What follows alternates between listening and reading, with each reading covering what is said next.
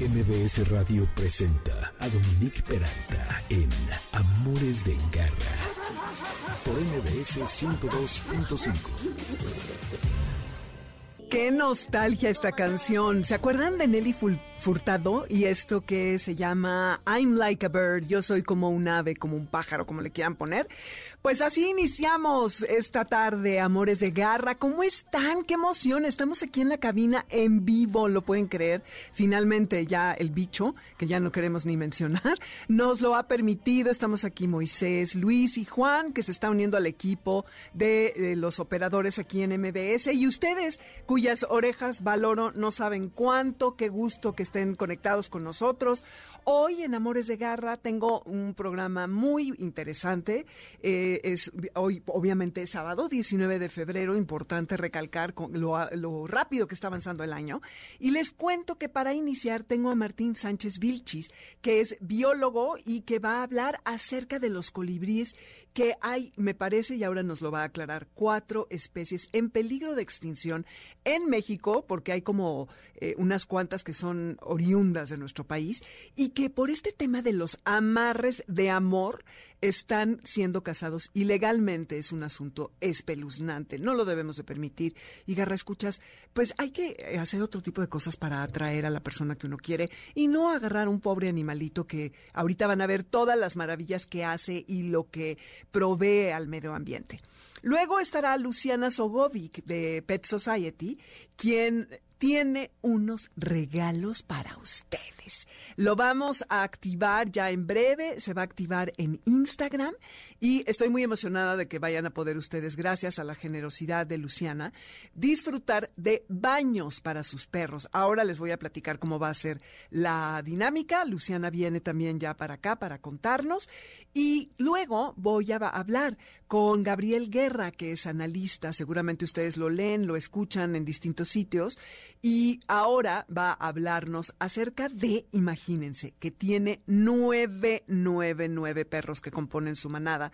Y la historia de cómo se fue aficionando a los animales, los gatos que llegaron a su vida y lo que es una vida eh, en el mundo de la adopción, que es algo increíble. Así es como iniciamos. Soy Dominique Peralta. Bienvenidos, Amores de Garra, por aquí, por el 102.5 FM. Les recuerdo todas nuestras redes, teléfono, el 50 5166-1025 es aquí en el de la cabina, que hoy estamos por aquí, muy contentos todos. Y el WhatsApp, que tenemos a Fernando, un nuevo ayudante de la manada de garra atendiéndolo, que es el 552-213-1357. 552-213-1357. Ahí saludan a Fernando, por favor. Y en Dominique Peralt y Amores Garra en Twitter y Amores de Garra en Instagram y Facebook.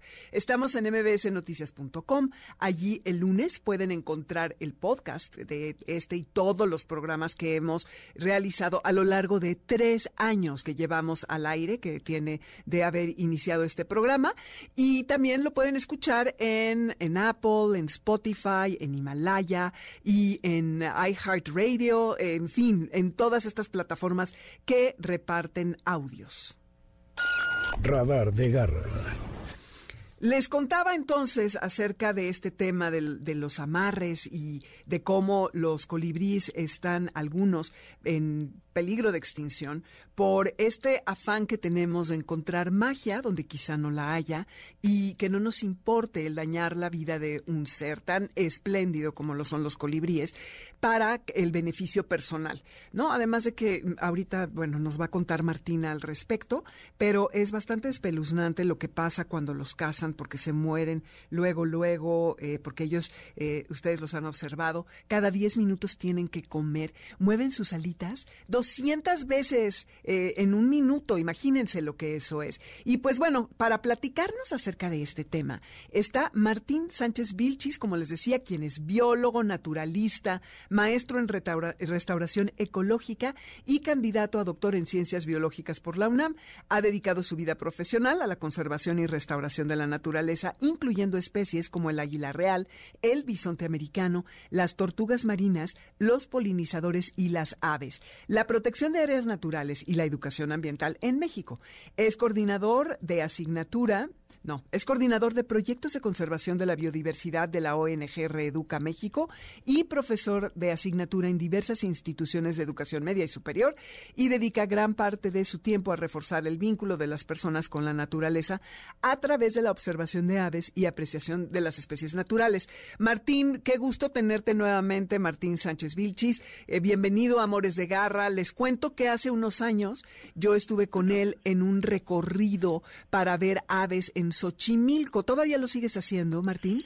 Sí, todavía, bueno, antes que nada, mil gracias por la invitación, eh, Dominique, me encanta estar en tu programa, es un gran foro, eh, saludos a tu audiencia, por supuesto. Seguimos haciendo recorridos para vincular justamente a la gente con... Eh, con la naturaleza, a, sentirnos parte, seguirnos sintiendo parte que, son, que lo somos de este mundo natural, eh, a través de la observación de aves. Eh, lo hacemos a través de la Asociación Civil eh, Reeduca y lo, lo, hacemos, lo seguimos haciendo ahí en Xochimilco. Es, es realmente un gran espectáculo que nos ofrece dentro de la Ciudad de México el poder observar no solamente aves, sino paisajes extraordinarios y muchas otras especies, incluyendo plantas, hongos, mm. eh, algas, eh, que eh, están muy cerca de nosotros y que muchas veces como ciudadanos o como personas citadinas no conocemos y que, bueno, son espacios a los que nos tenemos que acercar en el día a día y gracias por la invitación porque esto eh, ayuda a que la gente se pueda acercar un poco a conocer este medio ambiente. Claro, y vale la pena porque Xochimilco es una joya.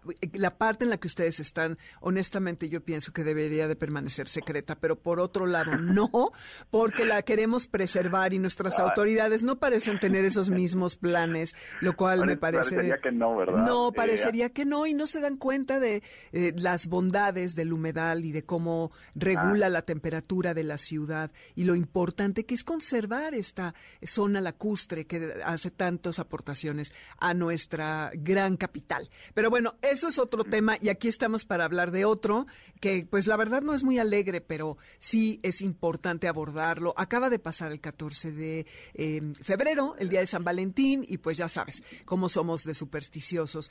Y los colibríes son presa de estas supersticiones. Platícanos primero, Martín, acerca de estos hermosos pájaros. ¿Qué, qué, qué, qué, resalta, qué, qué los hace diferentes y especiales? Bueno, como bien lo dije, son aves extraordinarias que son parte de nuestra cultura mexicana y, bueno, latino y americana en general, eh, porque son aves que no existen en ningún otro continente.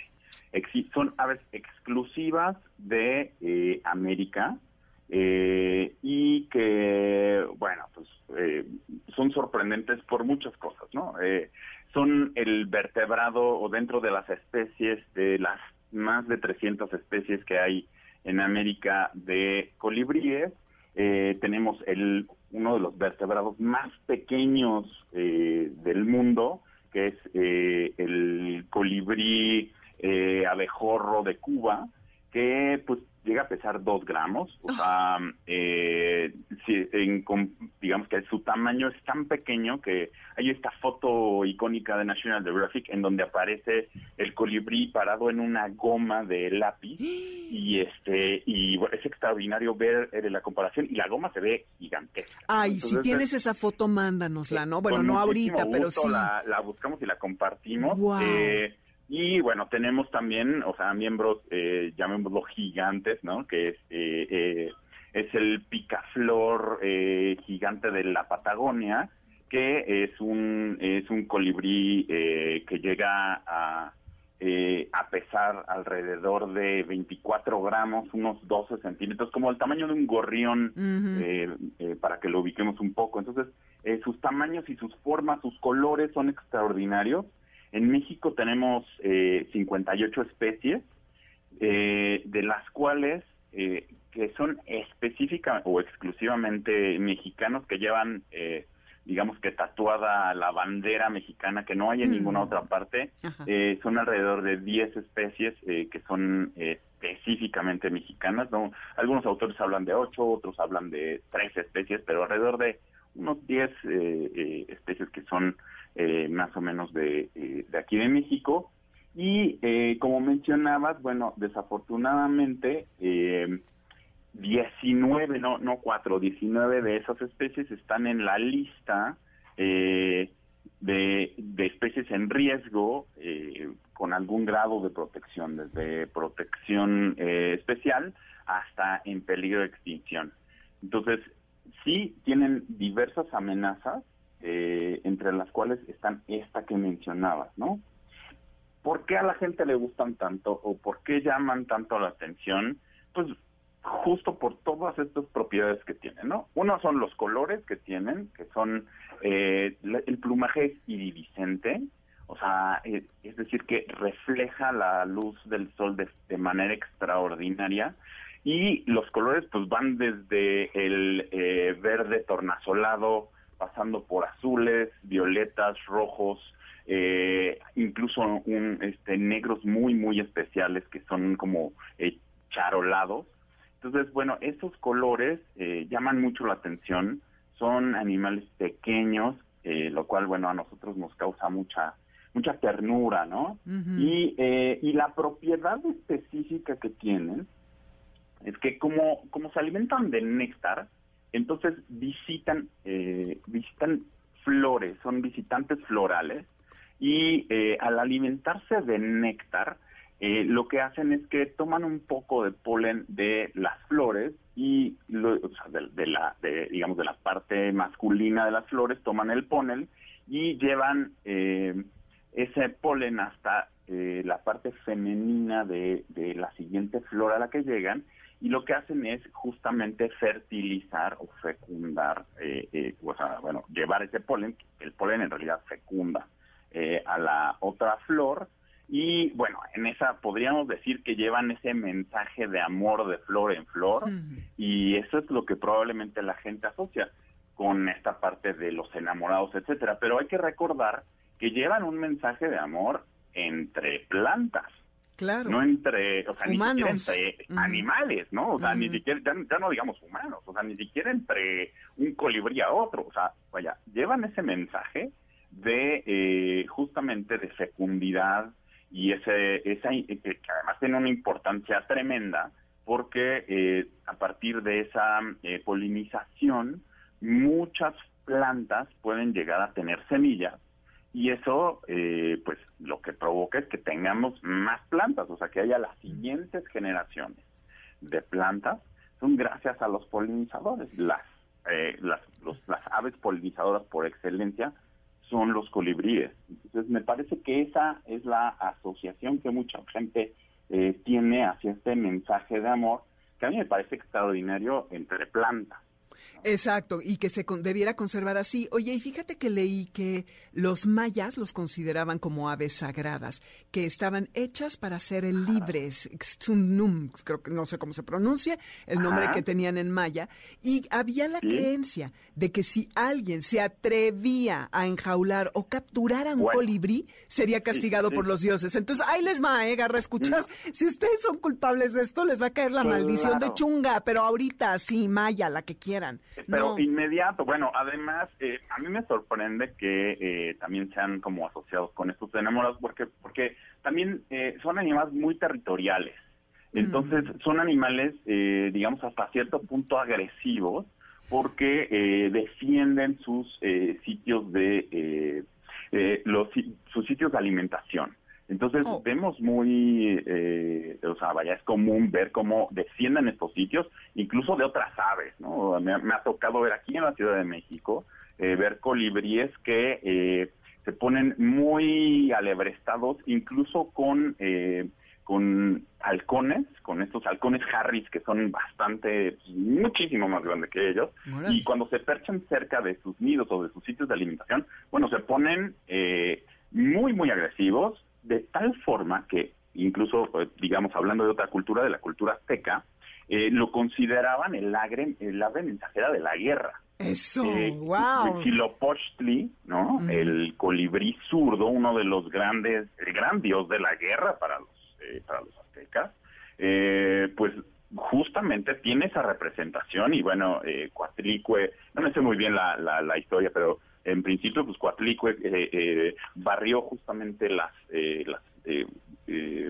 las plumas del colibrí y este, entonces bueno de ahí surgió justamente eh, Huitzilopochtli que es el dios de la guerra, nada más y nada menos, ¿no? Entonces, o sea, ¿por qué no?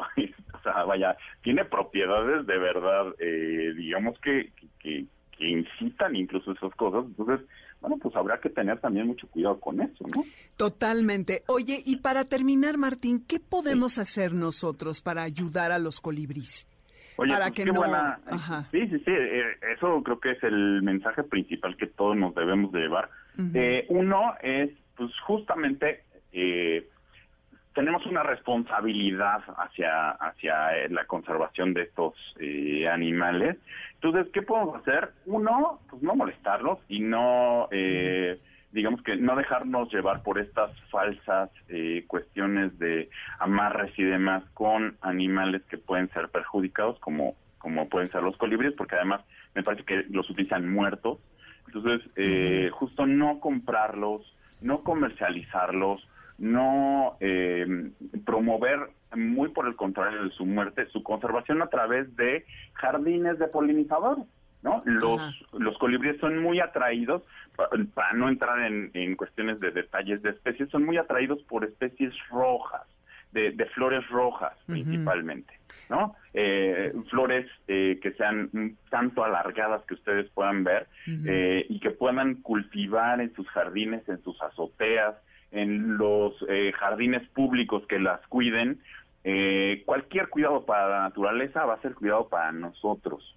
Entonces, es la invitación para que justamente conservando las plantas y las flores que consumen eh, los colibríes podemos ayudar a su conservación de esa forma tan sencilla.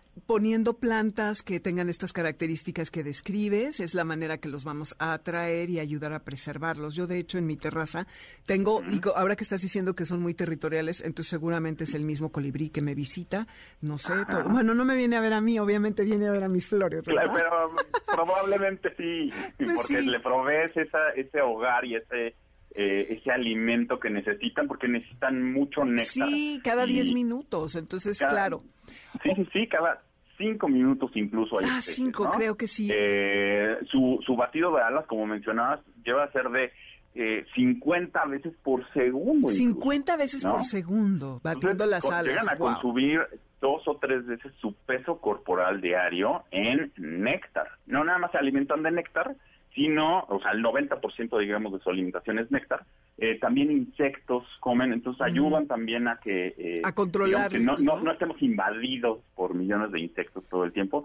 Eh, y, y, bueno, ayudan a todas las cadenas, digamos, ecológicas que existen no solamente aquí en la ciudad, sino en cualquier parte de nuestro país y de América, ayudan muchísimo y tienen un papel ecológico muy importante y es importante que los conozcamos, que nos acerquemos a, a conocerlos y que los conservemos a través, como decías tú, de cuidar o de sembrar estas plantas y de conocerlos, como, también, o sea, dónde es fácil conseguir información de estos eh, animales, pues tenemos una gran institución que es la CONAVIO, la Comisión Nacional para el Conocimiento y Uso de la Biodiversidad, que tiene un libro, bueno, pueden incluso bajar el póster con todas las especies de, mm, la página de la Conavio. y, eh, y hay un libro extraordinario que editó eh, Humberto Berlanga y eh, la doctora Cora Arismendi, que es una verdadera belleza, que los invito a, consultarlo y a, poder adquirirlos, y todavía hay ejemplares. México es uno de los países que tiene mayor conocimiento de su biodiversidad, afortunadamente, en un solo lugar, que es la Conavio. es un lugar increíble. que busquen eh, información. Así eh, lo haremos. Que se, informen porque cuidamos justamente lo que conocen. Muchísimas gracias, Martín. ¿A dónde te pueden localizar si alguien quisiera consultarte o ir a alguno de tus tours? Eh, mira, tenemos la página, a través de directamente de la página de Reeduca México. Ajá. ahí pueden consultar nuestros, nuestros tours eh, para, para poder eh, tener una experiencia cercana con las aves. Reeduca México. Muchísimas gracias y pues platicaremos más a lo largo del año acerca de otras aves y otros animales. Gracias, Martín. Con mucho gusto. Un abrazo, Dominique. Muchos saludos para tu audiencia. Igual para ti. Gracias. Bonito. Cuidados de garra y pues bueno, Garra, escuchas, ya escucharon nada, ¿eh? Porque les va a caer una maldición de estar cazando o comprando colibrís para hacer amarres de amor, porque puede ser verdaderamente letal para nuestro medio ambiente, que cada día se vuelve más urgente que seamos más conscientes al respecto. Y pues bueno, ahora vamos a pasar a una parte más amable, algo eh, que queremos hacer desde hace tiempo, eh, de compartirles algo. Y tengo conmigo a una invitada muy especial que la verdad conocí hace poco y que me parece una mujer increíble porque es lo más proactiva y creativa y que hace 10 años cuando compró a un cachorro eh, en su familia, pues se dieron cuenta que había en el mercado mexicano eh, muchos productos para los animales, pero que no tal vez los que se necesitaban para darles el cuidado que ella juzgaba que debieran tener. Y así abren una boutique en donde además incursionan en los servicios de estética con un tratamiento obviamente amoroso, eh, incluyéndolos como miembros de esa familia, de este negocio. Y después de casi 10 años de experiencia, tienen ya cuatro sucursales y eh, son reconocidos por vender productos de muy buena calidad, dar un trato personalizado a las mascotas. Y yo les tengo que presumir que Luciana le obsequió a Uma, mi perra, y a Milka un tratamiento de rey yo nunca voy al salón de belleza, les quiero decir, ¿eh? y se nota, ya lo sé. Quienes me han visto en Instagram, o sea, obvio que no se nota. Pero mis perras, mi querida Luciana, bienvenida, Luciana Sogovic. ¿Cómo estás? Oye, quedaron guapísimas, ¿eh? Ay, qué bueno, qué gusto que hayan terminado contentas. La verdad es que esa es nuestra misión cada día con cada peludo que llega a nuestras sucursales. El chiste es que salgan de Pet Society, pero felices, pero guapas y bien cuidadas, ¿no? Porque lo que estabas diciendo es la historia de este negocio, ¿no? Hace 10 años nos dimos cuenta que en el mercado mexicano no había suficiente, eh, suficientes artículos para peludos, ¿no? Para, para cuidarlos, para la casita, los juguetes, todo lo que un peludo necesita. Pero también creo que en estos 10 años los peludos han tenido una evolución enorme en las familias mexicanas. Antes eran el perro. Hoy son el perrijo. El perrijo, sí, que no nos gusta ese término aquí, pero, pero es una realidad para algunas personas. Es una realidad, ¿no? Yo creo que cada vez son más parte de la familia. Antes tú tenías un perro y era libre en el jardín, hoy cada vez vivimos más en departamento. Entonces, este, pues, uno, los destrozos que pueden hacer en el departamento. Dos, la gente trabaja, ¿no? Y no pueden dejar al perro todo el tiempo en el departamento, igual las vacaciones.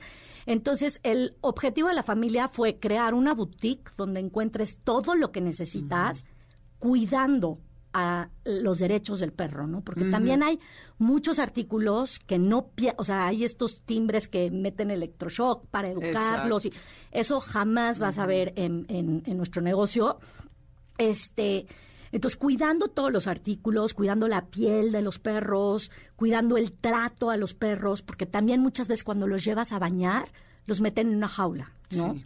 Entonces el perro cuando ya estás llegando dos cuadras antes está aterrorizado porque ya sabe a qué va. Y aparte se puede quedar ahí más de una hora, ¿no?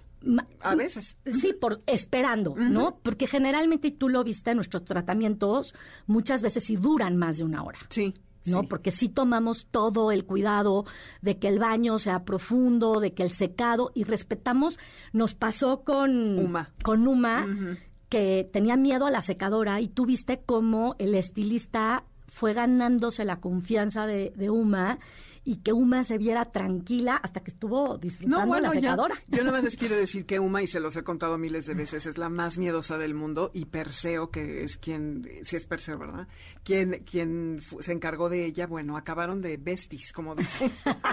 Oye, y Luciana nos está regalando, Garra Escuchas, para ustedes, baños en dos de sus sucursales. Cuéntanos cómo, le va. primero se pueden ir a Instagram a Amores de Garra y a Pet Society MX. Y ahí van a ver, eh, ya está, ya, tú ya subiste la dinámica. Ya está. Entonces, a ver, cuéntanos de qué va. Ok.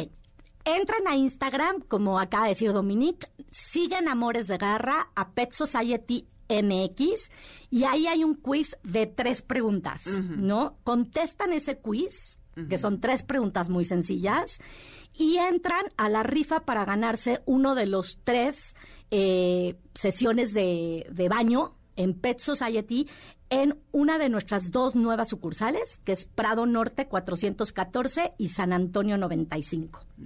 Ahí los vamos a consentir, los vamos a bañar, les vamos a limpiar las orejitas, cortar las, uñas. Exactamente. Hacerles su estilista. Y bueno, les quiero decir que tienen unas tinas divinas moradas, véanlo en Instagram, que además son ajustables al tamaño del perro, que suben o bajan para que la persona que los está bañando no tenga que agacharse y se lastime la espalda y bueno, va por episodios y está todo abierto, hay muchísimo espacio. Está increíble. Ojalá, agarra escuchas, que eh, alguno de ustedes que anda por aquí se gane este, esta, este regalo que nos está haciendo Luciana y Pet Society MX para que puedan gozar del trato eh, superior que les van a dar. Así es, Dominique. Y todos los que vayan de parte de Amores de Garras, eh, aunque no hayan contestado el quiz y no sean de los ganadores, si dicen que hoy nos escucharon, cuando vayan a su primer servicio o su primer compra, les van a, les van a dar un regalo sorpresa.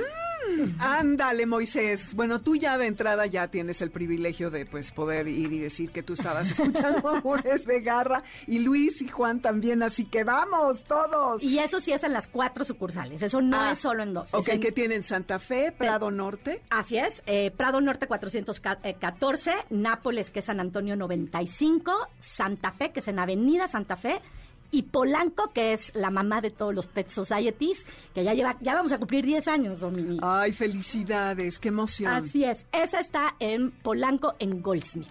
Padrísimo. Oye, ¿y entonces cuánto dura la posibilidad de entrar a esta rifa? Todo febrero. La rifa. Ah, la, rifa la, rifa ya está abierta y como todo en Instagram dura 24, horas. O sea, tú la subiste a la una. Entonces, a la una de mañana, domingo, se cierra y Luciana es experta en esto, tiene un mecanismo donde echan ahí todo como si fueran papelitos digitales y se hace la votación. Así que métanse en eh, Amores de Garra y en Pet Society MX para que participen, nos siguen a ambas cuentas, taguean a sus amigos y entran, eh, contestan las preguntas y podrán consentir a sus perros. Luciana, muchísimas gracias, gracias por venir. a ti, muchísimas gracias a ti. Muchas gracias. Bueno, pues nos vamos a ir a un corte. Esto que estamos escuchando, la verdad es que son estas chicas francesas increíbles que se llaman los bichos, como de beach, de perra, ya saben, a propósito de. y se llama The Link is About to Die. Entonces, la liga a esta promoción se va a terminar mañana a la una de la tarde. Esto es Amores de Garra, participen y no se vayan, que volvemos con una conversación muy grata con Gabriel Guerra. Volvemos.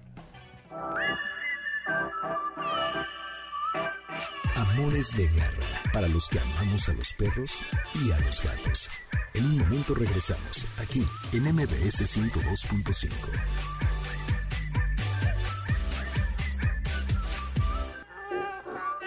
Continuamos en Amores de Garra con Dominique Peralta en MBS 102.5. ¿Sabes dónde está tu gato? Regresamos.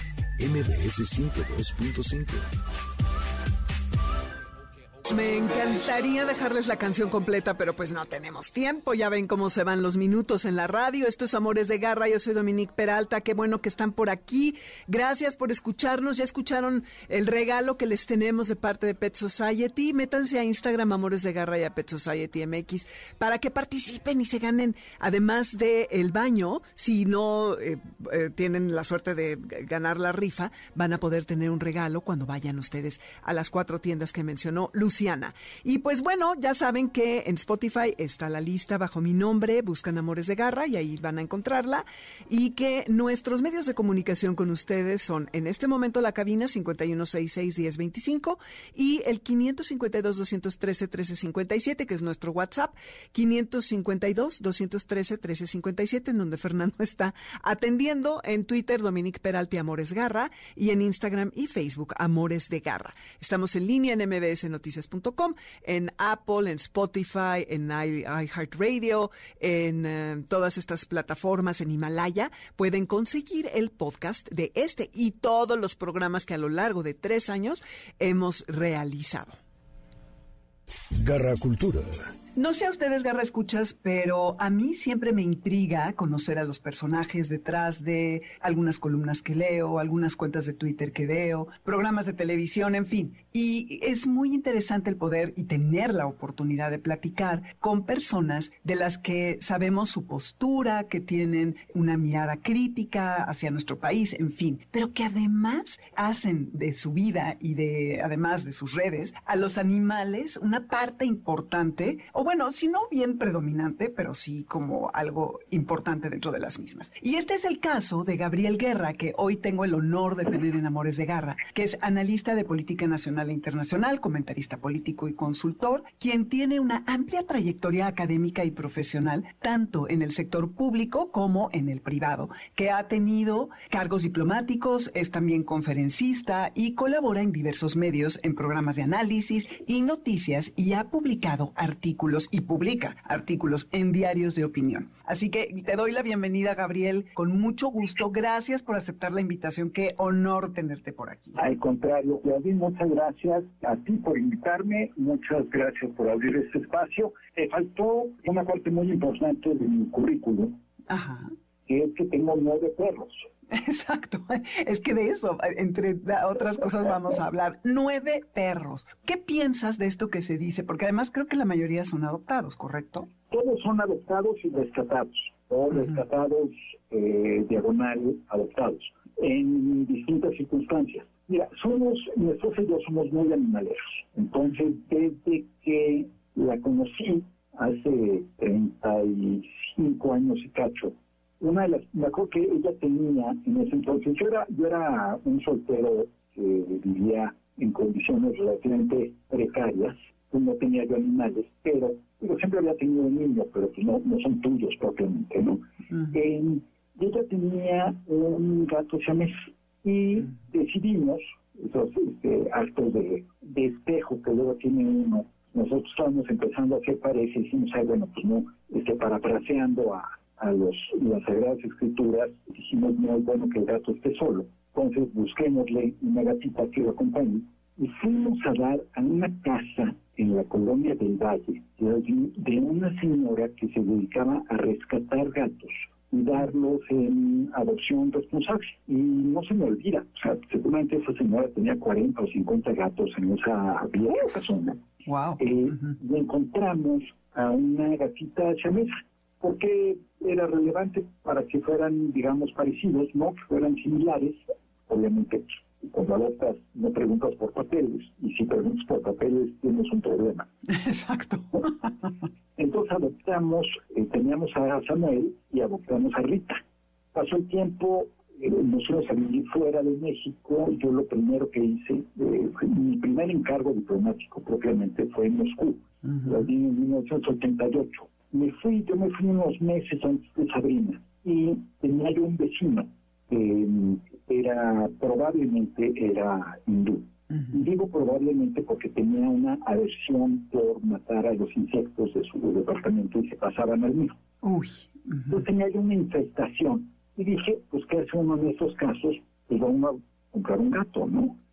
así como elemental. Entonces me fui al mercado de animales de Moscú y a cambio de 5 dólares al tipo de cambio oficial o 50 centavos de dólar en el mercado paralelo. Uh compré a un divino gatito que usa de siberiano eh, que llamé Ernesto. ¡Wow! Ernesto La importancia de llamarse Ernesto, ¿no? por aquello del trabajo que iba a desempeñar. y bueno, Eh, un gato adorado que estuvo con nosotros, que te gusta, 17, 18 años. Wow. Viajó con nosotros de Moscú a Alemania, de Alemania a México, de México a Toronto, muchos años después, donde yo fui su general, y de Toronto de regreso a México. Luego tuvo una etapa en la que decidió probar suerte y se lanzó al bosque y regresó dos semanas después, ligeramente maltratado. En el camino también, este, ahí sí compramos una gatita mm, rusa azul, no sé si conoces esa raza. Sí, bueno, no personalmente, pero sí he visto fotos, son hermosos, hermosos. Y esa era la más cariñosa, la más linda. Mm. En el camino se nos pegó un perro, el primer eh, rescatado, adoptado, encontró, ah. ese lo, lo rescató mi suegra, un coque español este, llamado Boris eh, ya en Canadá compramos una Golden, entonces teníamos dos perros, dos gatos. Moverte de casa con animales es complicado, moverte de país es tantito más complicado. Entonces, me acuerdo que cuando volamos, por ejemplo, de Alemania de regreso a México, en el vuelo Frankfurt-México, pues iban Natasha, la gatita, y Ernesto, el gato, en sus respectivas jamitas, y de repente un pasajero le dio curiosidad, era Ernesto, un señor japonés, me acuerdo que iba sentado adelante de nosotros. Y yo para tranquilizar a Ernesto metí el dedo tantito por la, las cositas estas de la jaula, ¿no? Y obviamente, ¿qué hace cualquier gato decente que no quiera alarmar a nadie en un vuelo transatlántico? Me arañó y me abrió el dedo y empezó a, ¿no? a brotar sangre. Abrió la mano y abrió la reja el gato se prendió y le cayó encima al señor japonés que veía un dedo sangrante, veía un gato que, pues la verdad, los iranianos son, digamos, este, el equivalente a pesos pesados en el box, ¿no? Sí. Entonces, nunca olvidaré la mirada de pánico de ese señor. O sea, yo creo que desde sus épocas de samurái no había visto algo similar. Pobre hombre. Y a partir de ahí fuimos iniciando una, una larga cadena de mascotas, de animales muy queridos, la enorme mayoría. Compramos por última vez, la última vez que compramos un perro fue en 2008, y yo tenía la ilusión, toda la vida tenía la ilusión de un perro pastor alemán, eh, y a mi mujer no le gustaba esa raza. Y bueno, finalmente conseguí a Trufa, la perrita divina, y la compré no de un criador profesional, sino de un señor que tenía una perra y cuando tenía crías la vendía y esperaba los tiempos adecuados, etcétera. Después a mi hijo, que era en ese entonces este joven soltero, le regalaron una gran danés.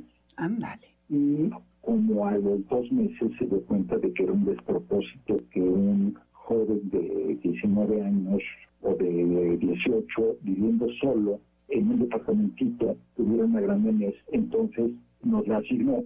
Claro. Y hará, ¿qué te cuento? Desde, hará cuatro o cinco años nos hicimos de un terrenito y luego construimos una casita en el campo, en un lugarcito muy lindo en el Estado de México. Y pues el, el velador, el, el señor que originalmente cuidaba el terreno y luego la construcción, pues fue como que rescatando perros le hacían compañía porque estaba sola, ¿no? Sí, no, importantísimo en un lugar así. Y cuando terminó su tarea con nosotros, nos preguntó dos cosas. Primero, si se podía llevar a uno de ellos, y luego, mm. que si no nos importaría quedarnos con nosotros, y la respuesta fue, claro que no. que no son ya de la casa. Claro. Entonces, pues mira, ¿qué te cuento? Entre esos y mi pastor alemán actual, que si ves mi perfil de Twitter verás dos fotos. Tienes la foto, sí. Uno guapo y uno feo. El guapo es Moro, eh, que es un pastor alemán también rescatado, rescatado por unas amigas nuestras que después adoptamos, que es el, el perro más cariñoso que he tenido en mi vida. Y bueno, en resumen, tenemos a moro, a pimienta, el, único de raza, digamos, que se ve que era un perro de casa, que pues, se habrá perdido, escapado o lo habrán abandonado en casado uno, es el pastor alemán. Todos los demás son cruzas de distintas cosas, hay manchas, tiene algo de dálmata en algún momento de su vida, pero salió así como, ¿te de las copias de papel carbón? Sí, total. Bueno, creo que solo tú y yo nos acordamos de eso. Yo estoy segura. pero imagínese el auditorio, el negativo de una foto.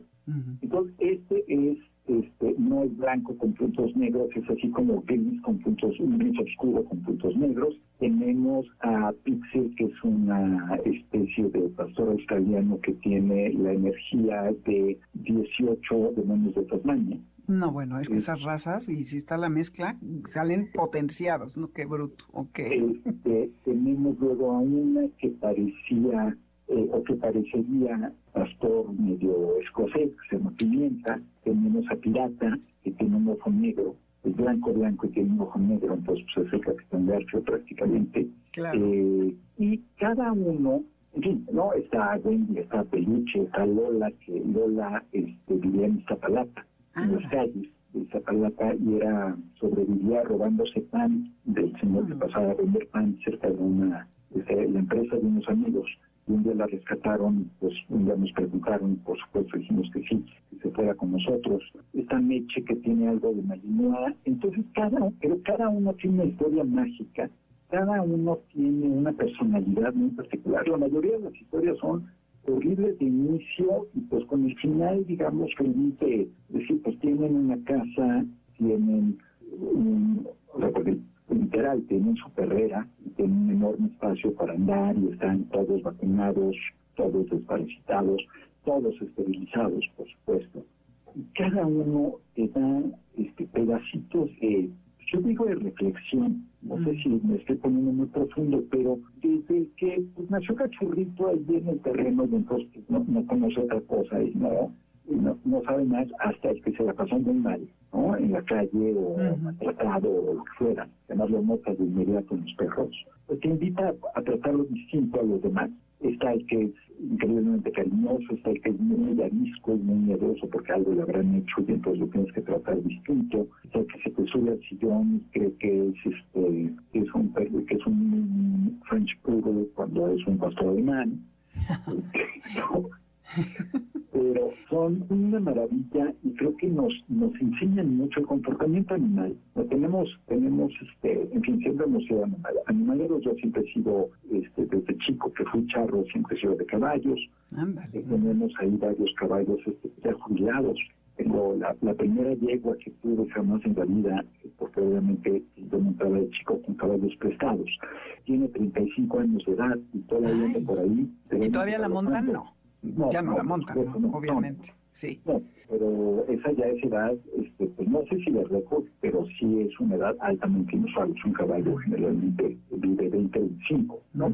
Pero yo sí creo que mucho de lo que somos y de lo que sabemos acerca de nuestro entorno, de nuestra chamba, de todo lo que hacemos, cómo somos como personas, de cómo somos como sociedad, lo podemos ver y lo podemos entender mejor gracias a los animales. Sí, estoy de acuerdo contigo. Nos enseñan todo. Además, yo creo que en tu caso, bueno, en el de todos los que rescatamos animales, es algo así como que tú rescatas al perro, pero es más bien él el que te rescata a ti en pedacitos. Claro, ¿no? claro porque fíjate, por ejemplo, cuando se nos ha ido un perro eh, por edad, por enfermedad, por lo que sea, eh, pasan dos cosas. Primero, casi siempre aparece su reemplazo muy pronto. y, y, te dice, mira, aquí estoy, ya es tu decisión si lo tomas o no teníamos una Golden que era dorada y a los, literalmente, a los tres, cuatro días de que murió, el parque al que siempre llevo a caminar a mis perros en la Ciudad de México, fui con eh, mis otras dos perras y nos encontramos a una perrita medio boxer. Boxer cruza con algo. Yo creo que boxer cruza como con pitbull. Sentadita allí en nuestro paso. Te estaba esperando. y oye, le quise, la quise acariciar o algo, se alejó, le pregunté, pasó por ahí una patrulla, les pregunté, lleva tres días ahí, mm. tres días, era el tiempo que tenía la otra de, de Y no dejaba que te acercaras, o sea, no se le corrió, se, se alejaba, muy prudentemente, ¿no? Le puso unas coquetas, nada, y habló a mi esposa Dije, oye, y entonces un poco regañadientes fue, llegó, se bajó del coche, fue la perra con ella y se le pegó a la pierna. ¿Ves cómo se te pegan luego los perros? Sí, sí, sí, como de protégeme. Y le dijo, como diciendo, soy tuyo y eres mía. Hmm. ¿No? Entonces, así son, así te... Escogen. así te, te rescatan, te recogen, te dan lo que necesitas en ese, en ese momento y te, te enseñan también a respetar su individualidad y creo que es una de las cosas que luego se nos olvida. ¿no? uno no tiene perros, uno no tiene gatos, uno tiene individuos, cada uno su carácter, cada uno sus modos y sus formas, cada uno sus miedos, eh, sus gustos, unos que imitan cosas, otros que no. Entonces, por ejemplo, lo que para uno es la locura, que es la pelota de tenis, para otros es relativamente indiferente, o para otros una cosa que lleva en la boca pero que no te va a dar nunca para que se la dientes y que no no le interesa que le expliques que el chiste es que se la dientes y vaya por ella y regrese. es un objeto preciado y ya. Este es mío y no me lo no, Y luego las conductas que yo lo veo con el pastor, él llega te gusta, dos años antes de que se fuera Trufa, que fue de toda la vida. Y a raíz de que se va ella, de que se muere ella, imitar una serie de cosas que hacía, pero que no había imitado antes. Ah, qué, interesante. Entonces, eh, un poco como diciendo, mira, me acuerdo, cada quien interpreta como quiera. Claro. Es un poco como decir, me acuerdo que a ti esto te gustaba mucho que hiciera la perra. Entonces ahora lo hago yo. Entonces son, son muy, muy particulares y si te metes a leer de animales, tú seguramente lo haces mucho, yo pues no puedo resistir, le descubres una, una de cosas verdaderamente impresionantes. Sí, y lo que dices es muy importante esto de tratarlos como individuos, no son nada más perros y gatos, porque son peculiares y particulares. Y justamente a raíz de, bueno, ahora que acaba de pasar el día de San Valentín, qué importante esto de no humanizarlos, ¿no? Porque nos proyectamos en ellos y nos vinculamos queriendo sanar algunas de nuestras carencias y le ponemos a los animales cosas que no, y tenemos que respetar eso, su animalidad. Pero ¿qué crees que se nos terminó el tiempo, Gabriel? ¿Pero qué crees que vas a tener que venir porque me dijiste que habías leído a Conrad Lorenz, que es eh, este casi padre de la etología, de lo cual hemos hablado mucho en el programa, y me encantaría que en otra ocasión vengas, ya nos ponemos tú y yo de acuerdo, para que hablemos de eso y de la antropomorfización y por qué no hay que hacer eso. Me encantará porque además, y con esto cierro, yo, mi primer libro de Conrad Lorenz, Conrad para el auditorio, Conrad con K, Lorenz alemán, es decir, L-O-R-E-N-Z, un metólogo austriaco, premio Nobel. Lo leí a los 10 años. Ay, qué avanzado. Era el hijo único, entonces este, me chocaba en esto. Pero búsquenlo, quien nos esté escuchando, googleen al personaje Conrad Lorenz, busquen sus libros, tiene unos estudios maravillosos acerca de la conducta animal y de paso de la conducta humana y uno de ellos le valió lo que se llama eh, sobre la agresión o acerca de la agresión, on aggression, y la traducción en inglés, este, que le valió el premio Nobel. Entonces, búsquenlo, googleenlo, léanlo y volvamos a platicar del tema cuando tú quieras, Geraldine. Ay, me parece muy bien, me encanta, qué maravilla. Pues qué gusto tenerte aquí, Gabriel Guerra. Volverás, ya nos ponemos tú y yo de acuerdo. Y entre tanto, pues, eh, Guerra Escuchas, nos vamos rapidísimo a un corte y volvemos y ya tenemos una muy buena tarea que es leer a Conrad Lorenz, ya saben, On Aggression. Me habías dicho otro eh, acerca de perros, About Dogs. Eh, uno de sus libros, que es, digamos, un libro casi, casi introductorio, en, yo lo leí en inglés, que se llama Man Meets Dog, el hombre conoce o se encuentra el perro.